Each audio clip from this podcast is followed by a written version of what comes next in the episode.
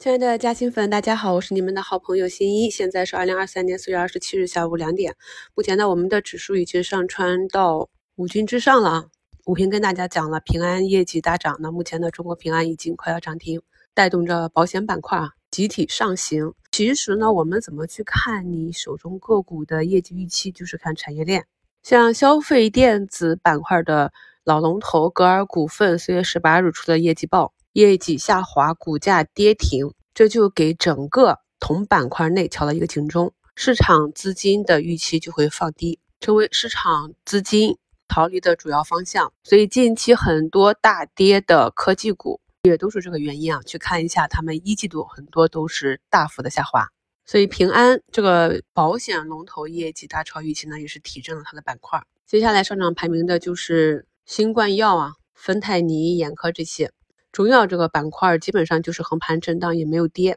这些都是比较优质的方向。疫情这里讲的比较多，大家自己体会吧。就是疫情三年最后收个尾，有资金去博弈五一长假期间的疫情的消息啊，再叠加这些个股跌的比较深啊，一季度业绩比较亮眼。明天就是节前交易的最后一天，那像这个板块呢，已经连续上涨两天了。我在上周日的直播里跟大家讲过了，要关注最后三天的行情，看哪一个板块能够持续的走出来。那么是有机会走一个跨界行情的，像昨天大涨的储能，今天呢就表现一般，这里呢就要继续观察。有了逻辑，有了估值在跟随趋势，整个投资就会简单很多。啊，跌了很久的医美板块，今天也是有一个比较好的反弹。像五月四日大解禁的浩海生科啊，今天还涨了十五个点，是不是很意外啊？这个市场呢不是总按照我们的想法去运作的，我们在里面待的时间久了，就能够看到很多与我们常理想法不同的走势。我们要先学会看懂这些，然后再去理解啊，最后呢才能够做好预判，做好跟随。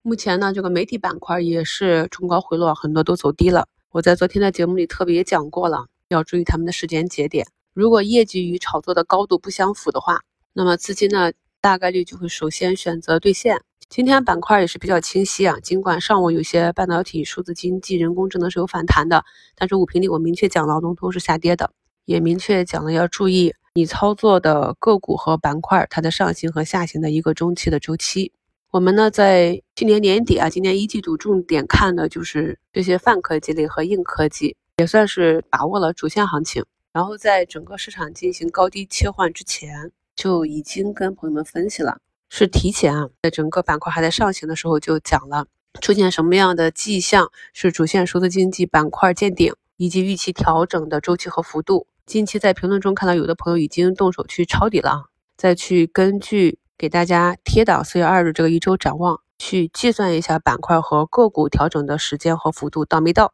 朋友们一定要学会有耐心啊！像我说的一季度业绩有预增的这些相对比较确定性的方向，在利好出来之前，股价越跌，那不就是跌出更好的机会吗？大家去观察一下这个时间节点啊，个股股价在这个时间节点前后的一个表现。是不是也是符合了我们在整个教学体系里讲的高胜率买点的那些标志啊？所以说一定要等到出现符合我们交易体系的买点，或者在布局的时候，从仓位上、从时间上，一定是要有节奏的。你介入早了，打的只是跟踪仓。那么当股价下跌拉开幅度，如果逻辑预期不变的话，再按计划去布的话，这样就能把成本拉下来。我们今年的节奏可以说是非常的好啊！目前市场上还有四十九家跌停。都跟我们没有关系。我们在去年年底、今年过年前后啊，一直去讲的一季度有机会去扭亏啊，或者业绩大增的这些板块和个股呢，确实也是给出了符合预期的业绩，也得到了市场的认同。股市中的交易呢，一定是充满了各种各样的后悔啊、纠结啊、焦虑啊这些负面的情绪。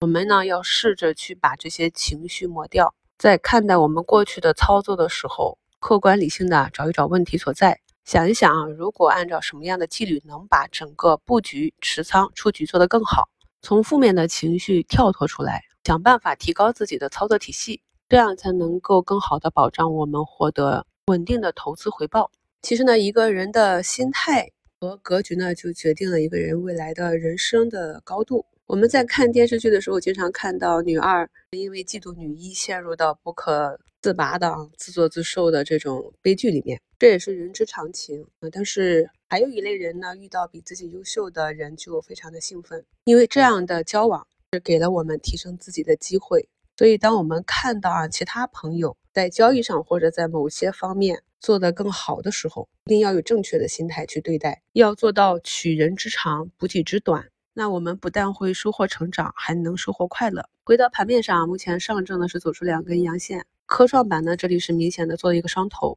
在上方出现双头减仓之后，仓位回补的时候要耐心等待，一定要有自己的一个计划啊，或者是个股和指数跌到位进行左侧回补，或者是走出啊新一波行情的一个起始的 K 线组合，这个呢就根据个人的资金情况和布局习惯。是没有标准答案的。今天的跌幅榜太惨了，就像昨天收评里讲的，永远的神一样得死！神州泰岳、东田威、中文在线、中石科技、数字正通、新易盛、锦嘉威这些啊。所以我们在投资中呢，一方面要做到拿住主升浪，另一方面要回避主跌浪，大的节奏是不能错的。我们这几天在节目中跟踪的案例啊，特新药业今天呢是暂时走出一个八十八的一个短期新高，也是给这个板块内的个股打出了一个空间。这两天呢，如果想找一些短期的机会啊，可以看看近期大涨板块内有一些图形啊或者题材，去年的业绩还不错的个股，也可以在业绩报公布之前去博弈一个超短啊。毕竟呢，目前市场的风格已经被纠偏了，业绩如果向好，板块效应的带动下。次日呢，可能就会有比较好的表现。如果业绩不及预期，那么竞价或者开盘直接出清，从时间上和盈亏比上也都是比较有性价比的。